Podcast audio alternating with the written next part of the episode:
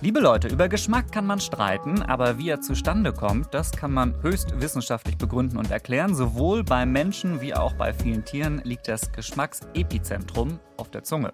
Und deswegen haben wir uns gedacht, die schönsten und ungewöhnlichsten Zungen gucken wir uns heute an und ihr werdet staunen, nicht immer ist die Zunge nur zum Schmecken da und nicht immer, ja, wird auch mit der Zunge geschmeckt. Da gibt es noch andere Möglichkeiten. Wie Tiere schmecken, schlabbern und was sie noch alles mit ihrer Zunge machen können. Äh, all dem dürfen wir heute auf die Spur kommen, wie immer gemeinsam mit Mario. Hallo Mario. Hallo Daniel. Ja, wenn ich dieses oder jenes Essen sehe, keine Ahnung, äh, ich will jetzt nicht zu weit ausführen, aber irgendwas mir richtig gut schmeckt, dann läuft mir das Wasser im Mund zusammen, weil ich weiß, super, endlich, das erfüllt meine Geschmacksknospen mit Freude. Äh, wie kommt es dazu, dass uns was schmeckt? Geschmack entsteht dann, wenn sich Moleküle bewegen. Das heißt, diese Moleküle, die regen die Geschmacksnerven an und die Impulse, die jetzt von diesen Nerven ausgehen, die empfinden wir jetzt als einen bestimmten Geschmack.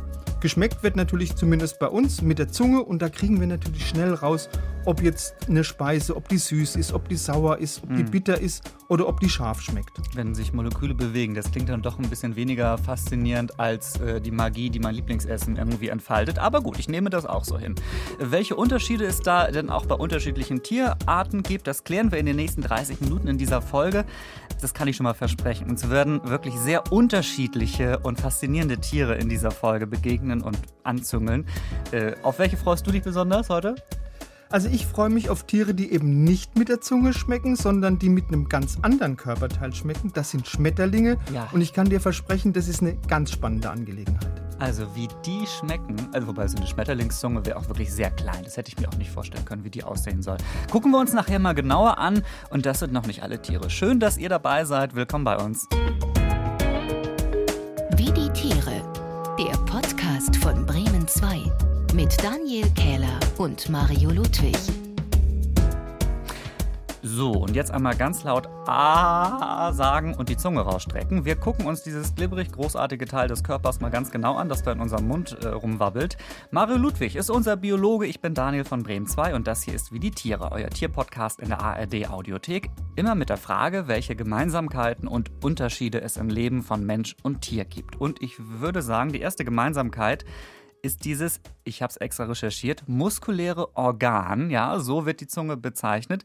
Denn sehr viele Tiere schmecken auch mit der Zunge. Wenn wir da jetzt mal ganz nah mit der Lupe raufgehen, Mario, mit ein bisschen Abstand, mhm. je nachdem, wie doll es riecht aus dem Mund. Aber wenn wir da jetzt mal ganz doll mit der Lupe raufgucken, wie sind so Zungen generell aufgebaut, wenn es um den Geschmack geht? Also Geschmeckt wird mit den sogenannten Geschmackspapillen. Damit du mal eine Vorstellung hast, ein Affe hat etwa 100 Stück von denen auf der Zunge. Mhm. Und diese Geschmackspapillen, das ist jetzt eine Gruppe von gleichartigen Geschmacksknospen. Und dieser Name Geschmacksknospe, der stammt eben von der knospenartigen Form, die dieses Teil hat. Das ähnelt in etwa so einer Zwiebel. Diese Form, diese Zwiebelform, die kannst du aber nur im Querschnitt von der Mundschleimhaut unter Mikroskop erkennen. Und an den Geschmacksknospen, da kommt es jetzt zum Kontakt und zur Rezeption von diesen Geschmacksmolekülen, von denen ich gesprochen habe. Und ein Affe hat etwa 5000 Geschmacksknospen und die Geschmacksknospen, die bestehen wiederum aus ganz vielen Geschmackssinneszellen. Also eine Knospe etwa aus 50 Sinneszellen. Mhm. Und von diesen Sinneszellen führt dann ein Nervensystem zum Hirn, also Nerven führen zum Hirn und da wird dann der Geschmack ans Gehirn weitergeleitet. Äh, gucken wir mal genauer auf das, äh, was dann wirklich im Hirn ankommt und registriert wird. Wie ist das mit den Geschmacksrichtungen bei Tieren? Ist das vergleichbar so mit denen, die wir kennen? Also wenn ich jetzt äh, denke, so süß, sauer und so weiter? Mhm. Zumindest bei vielen Wirbeltieren ist es so, also bei Säugetieren, bei Vögeln, bei Reptilien, bei Amphibien, bei Fischen. Da gibt es fünf Geschmackssinne, die auch wir Menschen haben. Das ist süß, das ist sauer, das ist salzig, das ist bitter, das ist Umami. Das habe ich schon mal gehört, Umami. Äh, ich weiß jetzt nicht, ob ich es schon mal bewusst geschmeckt habe, irgendwie beim Essen so gedacht habe, hm, das schmeckt aber schön Umami. Was genau ist das? Also das ist wie gesagt die fünfte Geschmacksrichtung, neben eben den Klassikern wie süß, sauer, salzig, bitter. Und das ist eine Geschmacksrichtung, die hat man erst im Jahr 2000 wissenschaftlich nachgewiesen. Das Wort Umami, das kommt aus dem Japanischen und heißt so viel wie wohlschmeckend, köstlich, würzig. Und diese Geschmacksqualität, die wird so als herzhaft intensiv, als fleischig beschrieben. Und Experten sagen, also dieser Geschmack ist irgendwo zwischen Maggi und Sojasauce angesiedelt, finde ich übrigens auch. Und Du findest die besonders häufig in proteinreichen Lebensmitteln. Zwischen Maggi und Sojasauce. Es gibt natürlich noch Knorr und Ja und ganz viele andere tolle Fertiggerichte-Hersteller. ja, genau. Aber wir können es uns ungefähr vorstellen, so dieses Herzhafte, äh, wo wir das jetzt geklärt haben, äh, was wir und Tiere vielleicht auch alles äh, schmecken können, äh, bleibt jetzt noch die Frage, wo genau schmecken wir das? Also auf der Zunge zum Beispiel. Ich erinnere mich auch aus meiner Schulzeit an so ein Schema. Der eine Geschmack wird zum Beispiel auf der Zungenspitze geschmeckt, der andere irgendwie mhm. links und rechts und so weiter. Ist das aktuell, stimmt das? Also du meinst so eine Geschmackslandkarte? Ja, im Prinzip, ja, genau. Nee, das stimmt nicht. Das ist eine ganz veraltete Annahme. Die hält sich aber ganz hartnäckig, ist aber schon längst widerlegt. Die Zonen werden aber in vielen Lehrbüchern noch abgebildet. Also was Tatsache ist, die Geschmäcker süß, sauer, salzig, bitter und würzig, die können eigentlich in allen Bereichen der Zunge wahrgenommen werden. Nur die seitlichen Bereiche von der Zunge, die sind insgesamt empfindlicher als die mittleren. Das gilt für alle Geschmacksrichtungen. Eine Ausnahme, die Geschmacksrichtung bitter, die wird sehr empfindlich im hinteren Bereich von der Zunge wahrgenommen. Das ist anscheinend so eine Schutzfunktion, damit, wenn du jetzt ein giftiges oder ein verdorbenes Lebensmittel zu dir genommen hast, dass das noch rechtzeitig ausgespuckt werden kann, bevor es eben in den Rachen kommt und geschluckt werden kann. So ein bisschen auch aus Sicherheitsgründen irgendwie, dass man das dann ja, genau. besonders gut schmecken kann. Dann lass uns jetzt mal abchecken, welche Tiere besonders gut schmecken können. Wer hat den, ja, ich weiß nicht, ob man sagen kann, den besten Geschmackssinn, vielleicht den sensibelsten Geschmackssinn? Ja? Also wenn es nach der Anzahl der Geschmacksknospen geht, dann ist das ein Fisch, nämlich ein Wels. Also wir Menschen haben so 5000 bis 10.000 Geschmacksknospen. Ein Wels hat mehr als zehnmal so viel, nämlich 100.000 Geschmacksknospen. Es gibt sogar Forscher, die sagen, das sind 250.000. Und diese Geschmacksknospen, die sind eben nicht nur im Mund, sondern die hat er am ganzen Körper. Aber sie konzentrieren sich hauptsächlich auf die vier sogenannten Barteln. Das sind Teile, die sind um den Mund rum. Das sind so haarartige Fortsätze, die als Antennen fungieren. Und zusammen mit diesen Tausenden von Knospen entlang des Körpers lassen diese Barteln also den Fisch nicht nur schmecken, wenn schönes Abendessen in der Nähe ist, sondern die zeigen auch seine genaue Position an. Und das ist natürlich für einen Fisch wie ein Wels, der jetzt in sehr schlammigen, in sehr trüben Gewässern lebt, ist es eine extrem wichtige Fähigkeit. Also kann man sagen, dieser Fisch, der guckt nicht unbedingt um sich herum, er schmeckt einfach auch um sich äh, herum sozusagen, um genau. sich zu orientieren. Ne? der schmeckt seine Umgebung ab sozusagen. Der schmeckt seine Umgebung ab. Stell dir mal vor, wir würden das auch machen. Naja, vielleicht lieber nicht. Gibt es auch Tiere, die also wirklich so das Gegenteil eigentlich so drauf haben? Also kaum was schmecken, nicht schmecken? Ja, die gibt es. Pinguine. Ach. Weil Pinguine, die können ihren Fisch, den sie futtern, eigentlich gar nicht schmecken. Pinguine nehmen drei Geschmäcker überhaupt nicht wahr, und zwar süß, bitter und umami. Das haben amerikanische Wissenschaftler vor kurzem rausgekriegt. Und der Grund dafür ist einfach, dass die Geschmacksknospen, die Geschmacksrezeptoren für diese Aromen fehlen einfach die haben sich wahrscheinlich einfach im Lauf der Evolution zurückgebildet, weil in der Kälte von der Antarktis, da würden die sowieso nicht gut funktionieren. Die Geschmacksrezeptoren für süß, für bitter und unami sind also bei extremer Kälte nicht funktionstüchtig und damit sind sie natürlich unnötig. Im Gegensatz zu den Sensoren für sauer und salzig. Also ich, ich habe mir jetzt noch nie so einen Pinguin so richtig genau angeguckt. Haben die eine Zunge im Schnabel? Also du hast noch nie eine Pinguinzunge gesehen? Weiß ich ja, nicht. Die haben, die, haben eine, die haben eine Zunge, aber die ist ein bisschen anders beschaffen als bei vielen anderen Vögeln oder vielleicht sogar bei Säugetieren. Die ist sehr steif, die ist scharf und die ist von so einer ganz dicken, verhornten Schicht überzogen. Und da scheint es, die ist gar nicht fürs Schmecken gebaut, sondern das ist ein Werkzeug, um Beute hm. zu fangen und festzuhalten. Und die Pinguine haben ja auch die Angewohnheit, ihre Nahrung in einem Stück runterzuschlucken. Also einen Gaumenschmaus brauchen die nicht unbedingt. Mhm, also Hauptsache, sie kriegen überhaupt was zu futtern. Ich verstehe schon. Ja, ja, man schluckt das einfach so alles runter.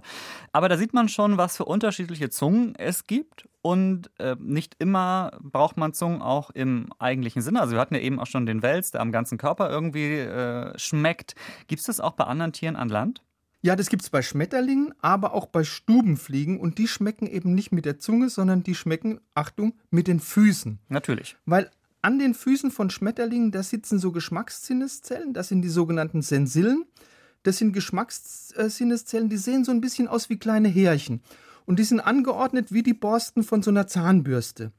Und die Geschmacksstoffe, die werden jetzt durch ganz kleine Öffnungen von diesen Sinneshaaren aufgenommen und werden dann vom Schmetterlingshirn analysiert.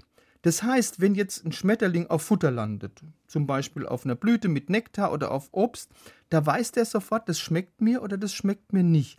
Und das ist ganz besonders günstig für die weiblichen Schmetterlinge. Warum genau für die Weibchen? Die Weibchen finden dadurch einen geeigneten Platz, um ihre Eier abzulegen, weil durch die Geschmacksrezeptoren an ihren Füßen wissen die schon im Voraus, ob das Blatt, auf dem sie gelandet sind, ob das ihren Raupen später mal schmecken wird oder ob das ihnen nicht schmecken wird. Das heißt, die Weibchen schmecken mit den Füßen und beschließen dann anhand der Inhaltsstoffe, die sie wahrnehmen, ob sie jetzt ein Ei ablegen sollen oder nicht. Oder ob sie zum Beispiel weiterfliegen mhm. sollen und es einfach woanders versuchen sollen.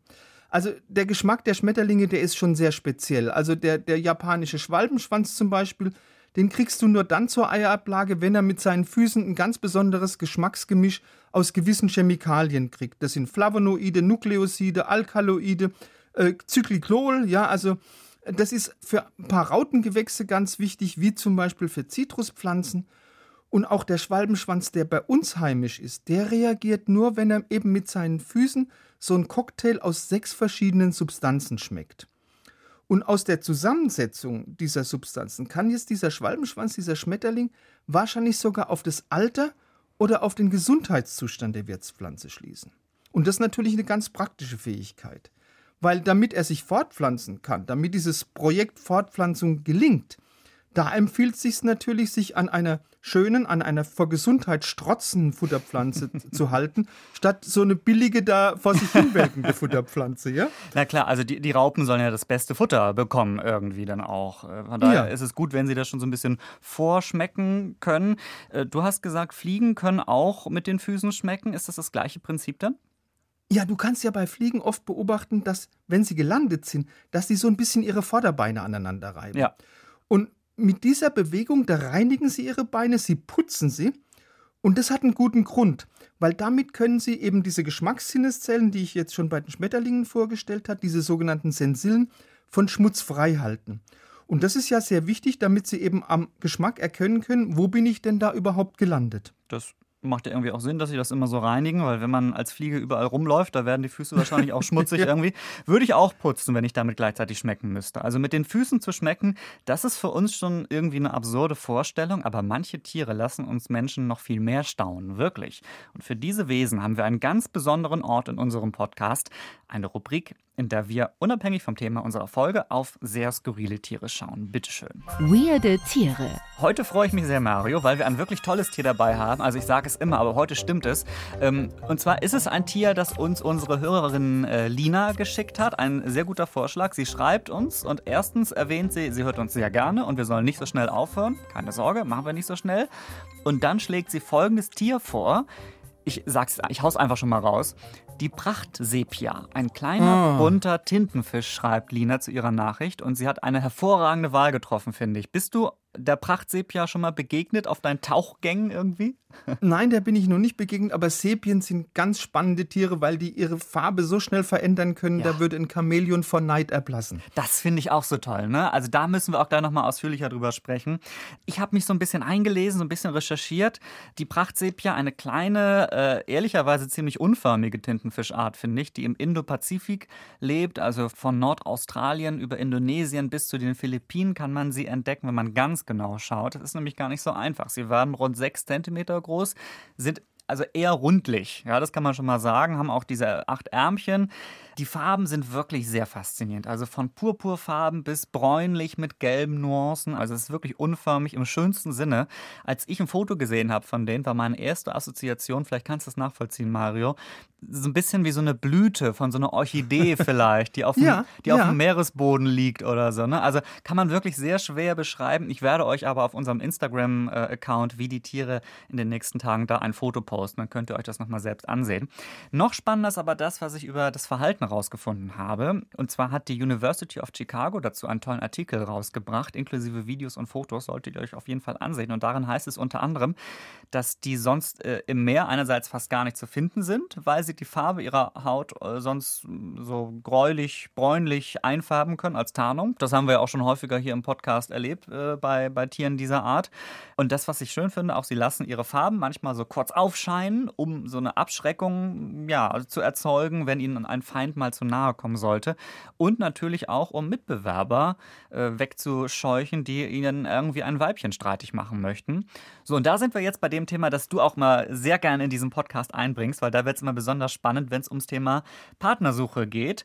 Auch da gibt es bei den Prachtsepia unterschiedliche Verhaltensmuster. Variante 1 ist das sogenannte Winken, habe ich herausgefunden. Das heißt, sie heben ganz schnell mehrere Arme hoch, während sie an einem Weibchen vorbeischwimmen. Finde ich erstmal eine schöne äh, Vorstellung, so ein bisschen wie so eine Laola im Prinzip. Super. Oder?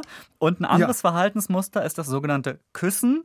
Das ist ein bisschen anders, als wir das jetzt vielleicht kennen. Und zwar, das Männchen schwimmt aufs Weibchen zu und berührt vorsichtig mit einem seiner Arme einen Arm des Weibchens. Also es ist eigentlich eher ein Stupsen als ein Küssen. Finde ich auch sehr schön. So, und was glaubst du, Mario? Springt das Weibchen direkt darauf an oder lässt sich das erstmal Zeit mit der Reaktion?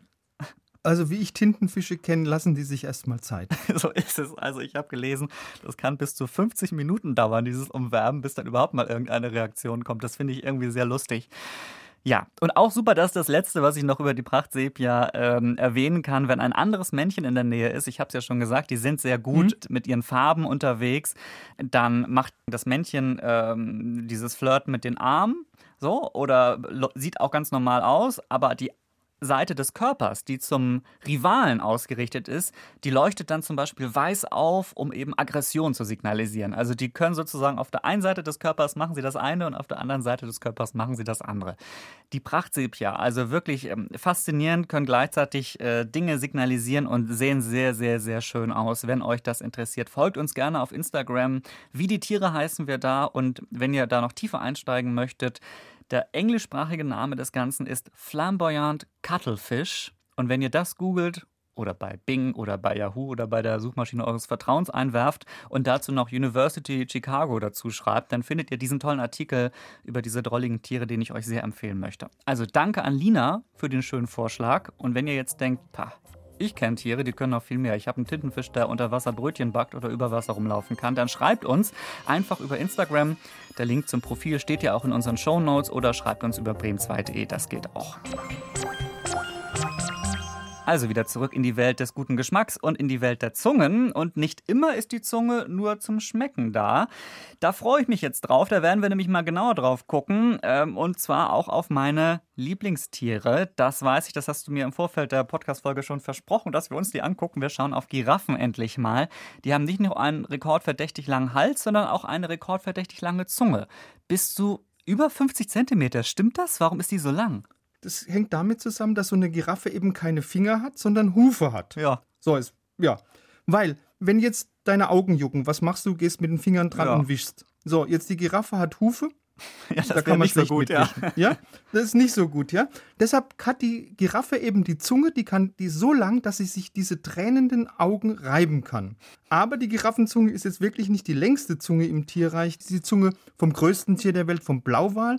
Und das ist eine Zunge, die wird bis zu sechs Meter lang, ist bis zu vier Tonnen schwer. Also vier Tonnen, das ist so das Gewicht von drei Kleinwagen. Also damit man mal so eine Vorstellung hat, was für große Zungen es im Tierreich gibt. Kann der Blauwal sich damit auch die Augen wischen? Nein, wahrscheinlich nicht. Wir e eher nicht, eher nicht.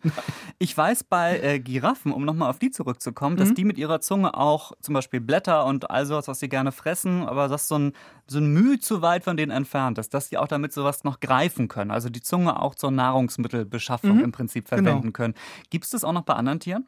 Ja, es gibt tatsächlich ein paar Tierarten, die eben ihre Zunge aktiv einsetzen und es gibt Tierarten, die eher so passiv mit ihrer Zunge arbeiten. Also ein aktiver Zungenjäger, das ist der Ameisenbär. Der hat eine sogenannte Presslufthammerzunge. Die Zunge vom Ameisenbär, die ist recht lang, die ist 60 Zentimeter lang, aber die ist extrem schmal. Die ist gerade mal so 10 bis 15 Millimeter breit. Und damit kann der Ameisenbär wie ein Presslufthammer bis zu 160 Mal pro Minute in so einen Ast oder in so ein Erdloch reinstoßen und dann kann er ganz wunderbar mit dieser Zunge eben die Ameisen und die Termiten aufnehmen, weil die bleiben dann an dem klebrigen Speichel auf der Zunge haften. Und nach dem Einziehen der Zunge, 60 Zentimeter werden dann eingezogen, da kann der, der Ameisenbär dann seine Beute, seine Ameisen, seine Termiten in aller Ruhe verzehren. Und ich fand die über 50 Zentimeter von der Giraffe schon lang und dann hatte Ameisenbär sogar 60 Zentimeter. Die finde Ja. ich auch super. Ähm, also ein aktiver Zungenjäger, so Pressluftzungenartig. Dann muss es auch einen, den, den, den passiven Zungenjäger geben. Was ist das? Das ist auch ein tolles Tier. Das ist die amerikanische Geierschildkröte. Das ist eine riesige Wasserschildkröte, eine Süßwasserschildkröte. Und das ist eine sogenannte Ansitzjägerin. Also die legt sich einfach auf den schlammigen Grund von einem Gewässer, macht weit ihr Maul auf und bewegt dann ihre Zunge so ständig hin und her. Und die ist so schön rötlich, die kann man gut sehen. Das heißt, die Zunge ist jetzt der Angelköder von der Geierschildkröte, weil wenn sich jetzt ein hungriger Fisch nähert und will nach diesem vermeintlichen Wurm schnappen, was muss die Geierschildkröte dann nur noch machen? Zubeißen, Ja. weil der Fisch ist ihr direkt ins Maul geschwommen. Also die gibt sich eigentlich gar keine Mühe, um an Nahrung zu kommen, wenn ich das mal so zusammenfassen darf. Die hängt einfach so Die ist ein rum. bisschen faul, ja, aber äh, sehr erfolgreich. Die lässt ihre Zunge die ganze Arbeit machen. Ja, Ist das jetzt schon die absurdeste Zunge gewesen oder hast du noch eine zum Abschluss dieser Folge? also ich kann das noch ein bisschen toppen. Das ist vielleicht nicht die ungewöhnlichste, aber es ist die witzigste Zunge. Das ist die sogenannte Wischmopp-Zunge und die findest du bei einer kleinen amerikanischen Fledermausart, die hat nur einen wissenschaftlichen Namen, Glossophaga soricina und das ist eine Fledermausart, die ernährt sich vom Nektar von Blüten und da müssen die Fledermäuse ähnlich wie so ein Kolibri, um Nektar zu trinken, auf der Stelle fliegen. Und da haben die natürlich einen sehr hohen Energieaufwand. Das heißt, die Nahrungsaufnahme muss möglichst schnell erfolgen. Und genau da kommt jetzt diese Wischmopp-Zunge ins Spiel. Weil diese Fledermauszunge, die ist mit ganz feinen Härchen besetzt und beim Saugvorgang, da richten die sich ganz schnell auf und vergrößern so die Oberfläche von der Zungenspitze. Das heißt, da bleibt viel mehr Nektar an der Zunge hängen als bei einer glatten Oberfläche. Und da gibt es von Wissenschaftlern auch eine sehr schöne Bezeichnung für diesen Mechanismus. Hämodynamischer Nektarmob. Ist das nicht schön? Das sind wieder hochwissenschaftliche Bezeichnungen, die du hier mitbringst. Und jetzt geht's nicht mehr um komische Zungen, sondern um komische Geräusche. Da freue ich mich auch schon drauf. Denn die Tradition dieses Podcasts will es so, dass wir das am Ende einer jeden Folge tun. Und diese Tradition führen wir auch heute fort. Hört mal ganz genau hin, was jetzt gleich kommt. Welches Tier klingt hier? Wie immer am Ende dieser Folge unser Tierrätsel. Und das Rätsel hat heute mitgebracht Tinja aus dem Bremen 2 Team mal wieder. Hello. Hallo, ihr zwei. Moin. Hallo Tinja. Sag mal, Mario, wie lang ist eigentlich so eine Menschenzunge? Oh Gott, müsste ich jetzt auch Ich habe nachmessen. keine Ahnung. 15 Weil- Zentimeter Hast schätze du ein ich? Ja, ne? Geodreieck da? Ich könnte das schnell machen. Ich, das habe ich jetzt nämlich die ganze Zeit überlegt. So 60 Zentimeter beim Ameisenbär, mehr als 50 bei der, ähm, bei der Giraffe. Also Ähm, 15 bei einem normalen Menschen, 20 ja. bei Nina Hagen. Ah ja. Oh, den hat er vorbereitet. Nein, den habe ich nicht vorbereitet. Traut Ja. mir doch mal ein bisschen Spontanität zu. Ja, okay, das brauchte ich nämlich nochmal so zur Orientierung, weil man weiß ja mal nicht, äh, von wo bis wo da gemessen wird. Aber ja. Ich möchte es nicht ganz genau wissen, wo Ja. da angefangen wird zu messen. Welche fandest du am besten, welche Zunge heute? Ähm, also, ich äh, war auch scharf, scharf auf die Giraffen. Ich habe dieses Jahr schon mal eine Giraffe ähm, gefüttert. Nein. Aber ich war, aber ähm, also es gibt davon auch ein Video, wie ich einfach nur meine Hand hinhalte und dann so wegziehe, wisst ihr? Weil ich wirklich Zunge so kommt. Einen Respekt habe vor dieser riesen Zunge, weil ich dachte, sie frisst mich automatisch auf. Aber Es ist zum ja. Glück nicht passiert. Es ist nicht passiert. Ich sitze hier äh, und freue mich sehr, denn ich habe euch was mitgebracht. So, so. Ein Ton. So. Ein Ton. Ähm, Daniel, möchtest du einmal uns kurz sagen, wie der aktuelle Punktestand ist? Also, laut meiner Aufzeichnung 15 zu 6. Ich habe ja letztes Mal auch mal wieder was richtig geraten. Ich würde jetzt mal nicht sagen, das Rennen ist noch offen dieses Jahr. Ich glaube, da kann jeder so viel rechnen. Aber wir führen das nochmal bis zum Ende der, des Jahres weiter, das Spiel. Mal Ja. gucken, was heute kommt. Ja, also ich habe heute etwas rausgesucht, da habe ich gedacht, vielleicht kann, also vielleicht ist da heute mal, vielleicht ist da heute was Daniel drin dabei. für dich, Daniel. Also, passt auf. Na, mach. Ja, alle da draußen und Daniel und Mario, Ja. bitte, horcht. Welches Tier ist das hier? Esel, Pferd. Pferd. Ja, das war ein Pferd. Pferd. Da hast du als erstes Esel gedacht. Da dachte ich, gesagt und ich dachte, da kommt Mario jetzt mit dem Pferd hinterher. Ich war aber wirklich ein Müh schneller, ne? du warst ein Müh schneller. Herzlichen Glückwunsch, Dani. Sind wir auf diesem Niveau angekommen, dass wir jetzt nächstes Mal irgendwie einen Hund oder so. Katze oder so.